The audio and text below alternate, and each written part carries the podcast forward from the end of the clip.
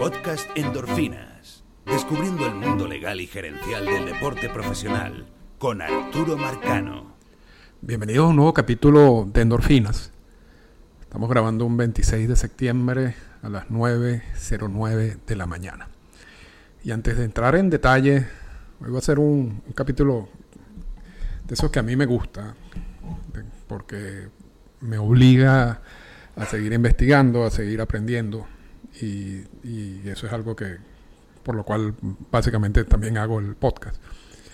Eh, quiero agradecerles, por supuesto, a todos por su audiencia y los quiero invitar a, a que revisen la página cuartobat.com donde tienen donde van a conseguir mucha información del béisbol mexicano, pero información también del béisbol en general. Y cuartobat.com siempre ha sido un aliado del podcast y nos ha ayudado con la promoción del mismo. Así que por favor revisen la página cuartobat.com y ahora sí vamos con el tema del día. Y yo creo que las ofertas calificadas, y ahorita no se habla mucho de las ofertas calificadas, en algún momento se, se, hablará de las ofertas calificadas. No es un tema, no es un término fácil de entender. No es un concepto fácil de entender. Hay muchas eh, particularidades de este concepto y yo creo que parte de la confusión viene de cómo nació esto. Porque las ofertas calificadas, tal como las conocemos hoy en día, fue incorporado en el CBA en el 2012. O sea, ese concepto de oferta calificada fue incorporado en el 2012 en el convenio laboral. Pero eso no quiere decir que antes no existían eh, este tipo de compensaciones, que es lo que es realmente.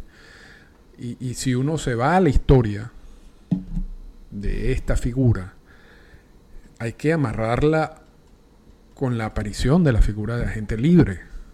Y, en ese momento, estamos hablando en los años 1975-1976, cuando ya se incorpora luego la decisión de Messerschmitt y McNally, se incorpora la, la, la, figura de agente libre en el CBA, había una discusión, existió una discusión muy interesante en esos años y que está reflejado en varios libros, en el de Marvin Miller, en el de eh, Bobby en donde los equipos decían, bueno, yo, yo entiendo y, y bueno, no, no, hay otra alternativa que apoyar la figura de agente libre, darle la posibilidad a algunos jugadores para que sean agentes libres. Pero yo hago una inversión en esos jugadores. O yo hice una inversión en esos jugadores. Y entonces me voy a quedar sin nada. O sea, voy a perder esos jugadores como agentes libres y toda esa inversión que yo hice en, preparar ese jugador, en que ese jugador se convirtiera en la estrella que, que, que es o que fue, es, eso va a quedar en el aire. Claro que era una manera de, de, si se quiere, quitarle fuerza a la figura de agentes libres, pero porque esa, esa lógica no se aplica en otras ligas pero bueno, vamos a ubicarnos solamente en el béisbol. E, esa era la discusión en esos años, en 1975 y 1976. Entonces se creó o se empezó a conversar y luego fueron incorporados en distintos convenios laborales la figura de una compensación, donde dice, bueno, entendemos eso y, y vamos, a, vamos a aceptar tu tesis, de que tú estás haciendo una inversión en un jugador que después vas a perder como agente libre y no vas a recibir nada a cambio. Entonces vamos a crear una figura de compensación. Y mucho se discutió en esos años acerca de qué tipo de compensación era adecuada. Y se llegó al extremo, incluso, y, creo que, que, que, generó una, una, un roce muy grande entre MLB y el sindicato, y, las distintas figuras originales que fueron incorporándose en los CBA y, en las discusiones que muchas veces generaron paros laborales. Era la insistencia por parte de un grupo de, de equipos de que la compensación tenía que ser a un nivel alto. Es decir, yo pierdo mi jugador como agente libre y el equipo que firma al jugador me tiene que dar dentro de su roster de 40 un grupo de jugadores como compensación. Me, da, me mandará una lista donde yo pueda escoger esos jugadores. Esas eran las, las primeras discusiones y los primeros intercambios de qué tipo de compensación es adecuado cuando un equipo pierde a un jugador en, en el mercado de agente libre.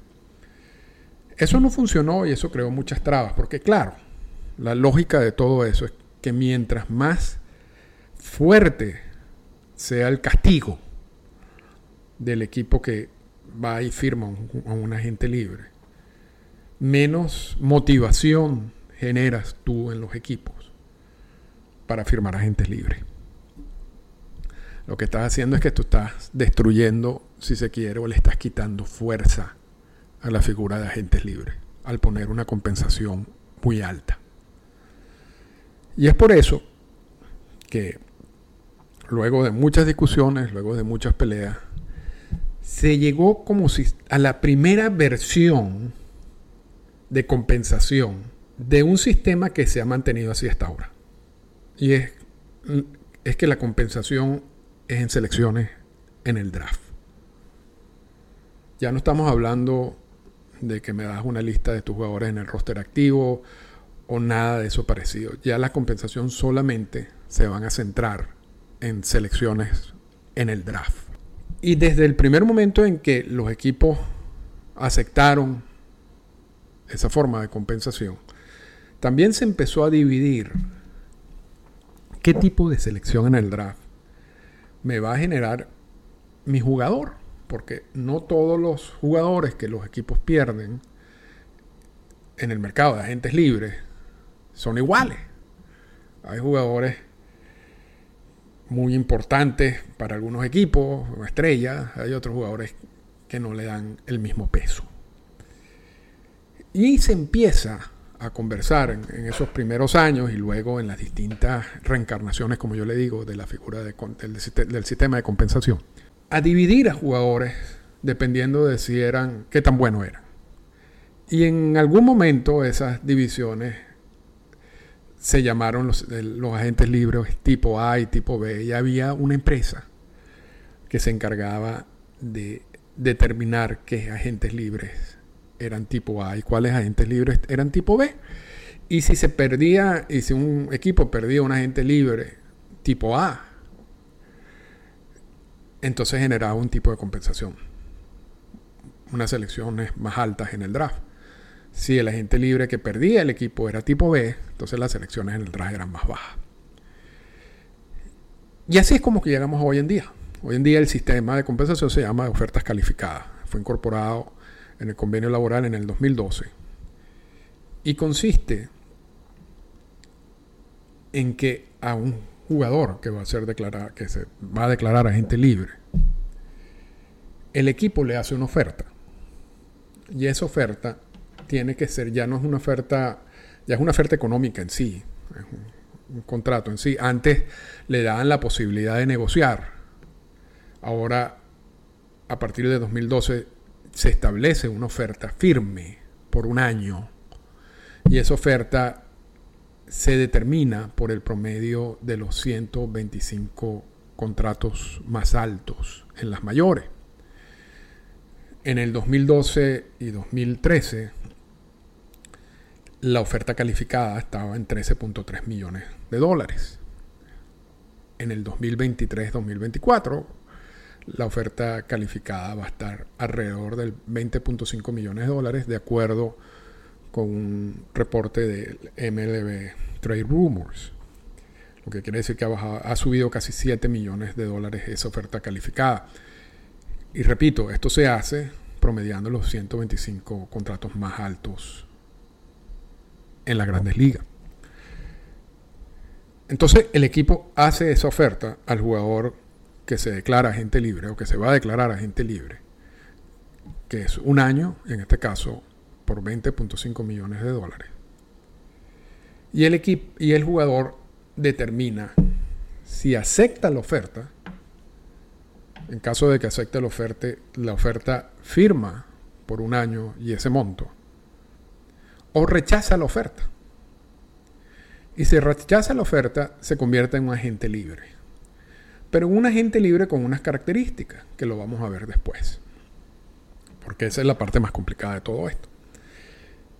O sea, no es un agente libre puro y simple. Es un agente libre que genera un castigo al equipo que lo firma.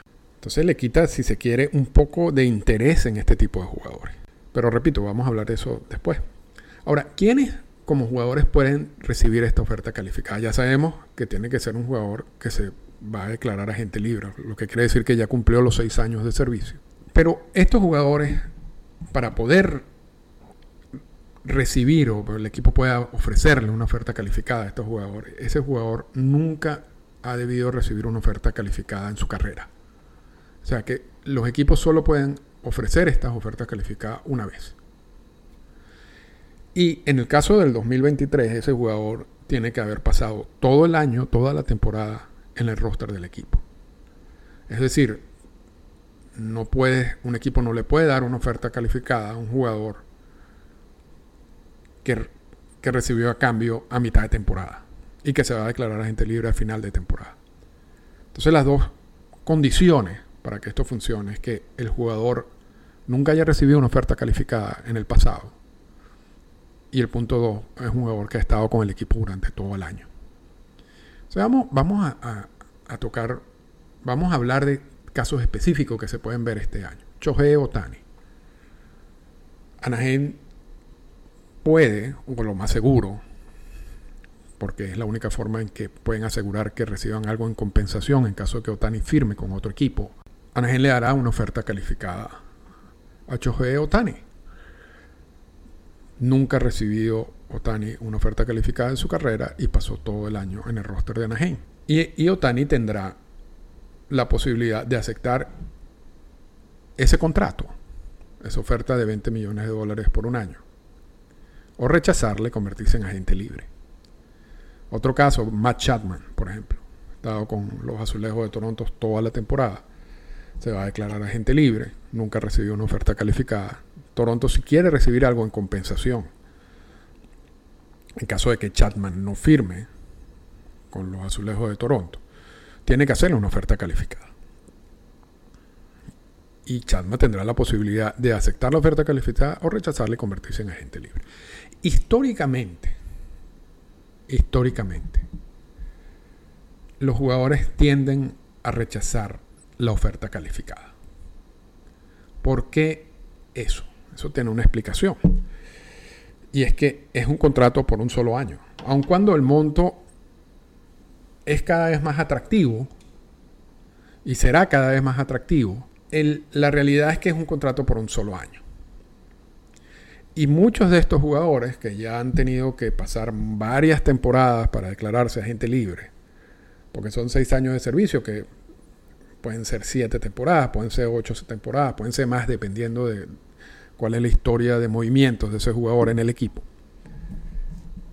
Cuando llegan ya a ser agentes libres, lo que quieren es asegurar su futuro. Y asegurar su futuro implica una firma de un contrato a largo plazo. De 3, 4, un contrato garantizado de 3, 4, 5 años. Por lo menos. A la hora de evaluar una oferta calificada a un buen monto por un año versus firmar por 3, 4, 5 años por montos obviamente superior a los 20 millones, los equipos, los jugadores tienden a rechazar esa oferta calificada y buscar ese contrato multianual, ese contrato garantizado.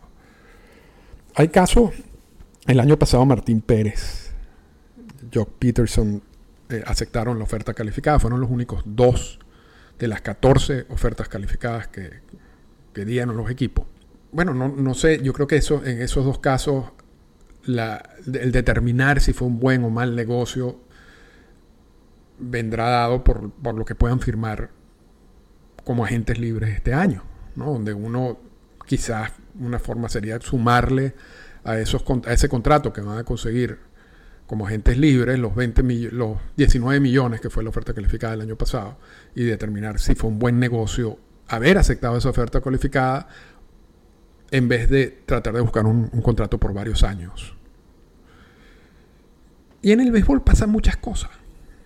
En el béisbol hay, hay, mucha incertidumbre. Uno nunca sabe qué puede pasar. Y, yo creo que ya a, ese nivel de esos jugadores que están buscando varios años en sus contratos, es mejor obtener esos varios años en el contrato, que, son, que es un dinero garantizado, a lanzarse un riesgo de un año, aun cuando el monto sea importante por ese año, porque uno nunca sabe qué puede pasar en ese año. Más en el caso de lanzadores.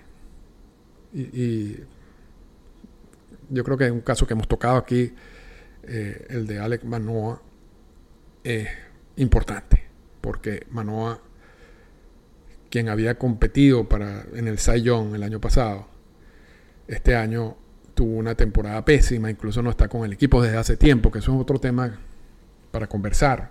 Y si Manoa,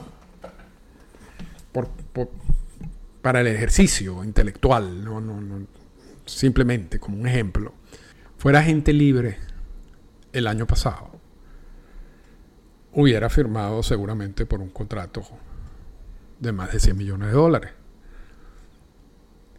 Si Manoa hubiera sido agente libre este año, que no lo es, todavía le falta 5 años de servicio, pero repito, para, para el ejercicio, quién sabe si hubiera conseguido, consiguiera contrato. Y eso pasó de un lanzador de un año para otro. Entonces, cuando, cuando se toman este tipo de decisiones de si acepto mi oferta calificada por un año o me voy y trato de asegurar 3, 4 o 5 años, yo creo que la tentación va más para firmar el multianual que al aceptar la oferta calificada. Y por eso que históricamente los jugadores tienden a rechazar las ofertas calificadas. Y, así terminamos, si se quieren, la parte del jugador.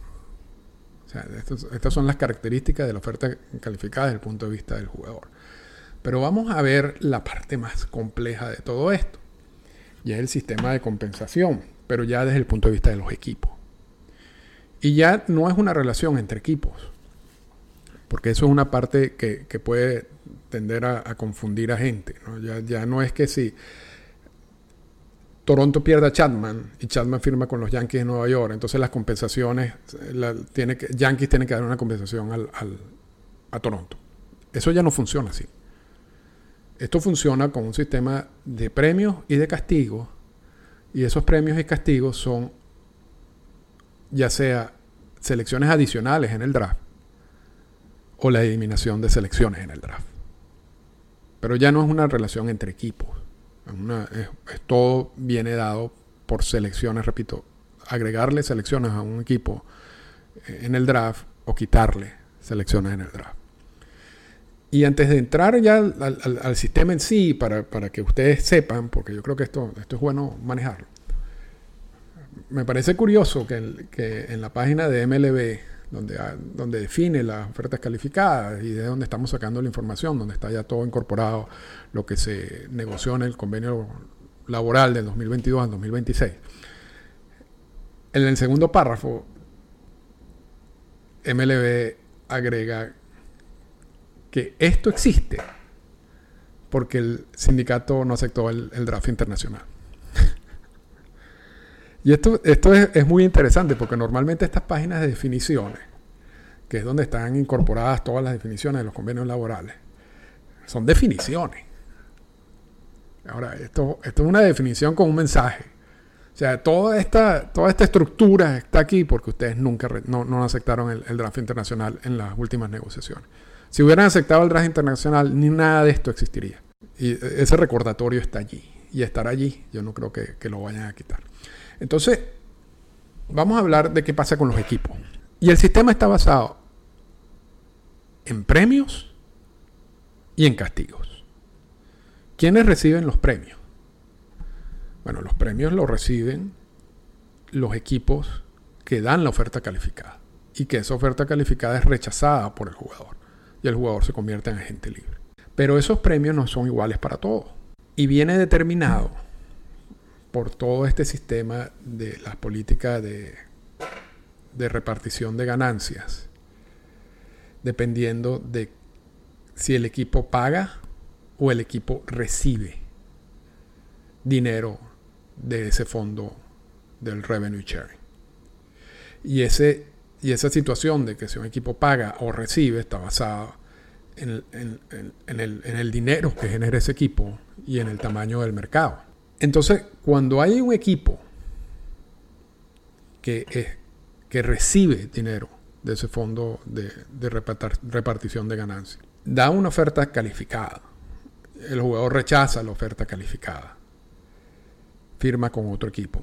Ese equipo, y, y firma con otro equipo por más allá de 50 millones de dólares. Ese equipo recibirá como compensación una selección entre la primera ronda y la ronda A del balance competitivo. Si el jugador firma por menos de 50 millones, la compensación para ese equipo vendrá dado luego de la ronda B del balance competitivo, que es la que siga la segunda ronda. Y en esta circunstancia, en esta situación, hay 14 equipos. O sea, son 14 equipos que están recibiendo dinero del revenue sharing, que son los Atléticos, los Cerveceros, Arizona, Cleveland, Seattle, Miami, los Orioles, los Piratas, Tampa, Cincinnati, Colorado, Kansas City, Detroit y Minnesota. Si cualquiera de esos 14 equipos dan unos, ofrecen una oferta calificada, el jugador la rechaza, van a recibir una compensación que va a depender de por cuánto firme ese equipo, ese jugador. Si firma por al menos 50 millones de dólares, la compensación, repito, va a estar entre la primera ronda y la ronda A del balance competitivo. Esa selección adicional que le van a dar como premio. Si ese jugador firma por menos de 50 millones, la compensación será luego de la ronda B del balance competitivo, que es la que sigue, repito, la segunda ronda. Ahora, si el equipo que pierde el jugador, o sea, que hace la oferta calificada, el jugador rechaza la oferta calificada, no recibe dinero del revenue sharing y no se ha pasado de los umbrales del impuesto al balance competitivo en la temporada anterior, la compensación vendrá luego de la ronda B del balance competitivo. Y en ese caso el valor del contrato del jugador no, importa. Aquí ya no, importa que si firmó por cuánto dinero. Hay 10 equipos en esta categoría. Es decir, que no, han, que no reciben dinero del revenue sharing y que no se han pasado de los umbrales del impuesto al balance competitivo. Estos son Anaheim, Houston, Toronto, Atlanta, San Luis, los Cubs de Chicago, San Francisco, Washington, Texas y los Medias Blancas de Chicago. Entonces, si cualquiera de esos equipos, repito, hacen una oferta calificada a un jugador, bueno, que está Toronto, con el caso de Chatman, le ofrece, hace la oferta calificada a. Chatman no, no acepta la oferta calificada y se declara agente libre. Toronto va a recibir como premio una selección que va a venir luego de la ronda B del balance competitivo. Ahora, fíjense que ya en este aspecto ya meten en los umbrales del impuesto al balance competitivo. Y eso es interesante porque ahí es donde empieza esta, esta, esa figura del impuesto al balance competitivo a afectar equipos en más áreas, no solamente en, el castigo del impuesto en sí, sino te están afectando también en, este tipo de decisiones. Y vamos al tercer caso, que estos son jugadores que pierden al, eh, equipos que pierden al jugador, o sea, que le hacen la oferta calificada y la rechaza, y que están pagando impuesto al balance competitivo. Esos equipos van a recibir como compensación una selección luego de la cuarta ronda. No importa por cuánto dinero firmen esos jugadores. Y hay seis equipos que se excedieron de esos umbrales en el 2022, que son los Dodgers, Mets, Padres, Phillies, los Red Sox y los Yankees. Y uno puede ver claramente el impacto que tiene para algunos equipos, sobre todo los que exceden, en los que ya han pagado, los que están pagando impuesto al balance competitivo el firmar un agente libre que tiene la etiqueta de haber rechazado una oferta calificada. La segunda categoría es el equipo que firma a este tipo de jugadores, que recibe dinero del plan de compartición de ganancias, del revenue sharing, pero que no ha pagado o que no paga este, impuesto al balance competitivo. Es lógico pensar de esa manera.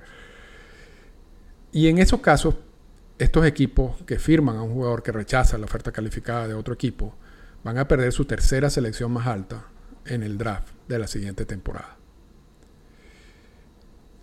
Y el tercer, la tercera categoría, que es el resto de los equipos, o sea, ya no son los que ya, no son los que pagan, los que están pagando impuestos al balance competitivo, ya no son los que están recibiendo dinero en la política de repartición de ganancias, sino todo el resto de los equipos que firman a un jugador que tiene la etiqueta de haber rechazado una oferta calificada, van a perder, en ese caso, su segunda selección más alta en la siguiente temporada,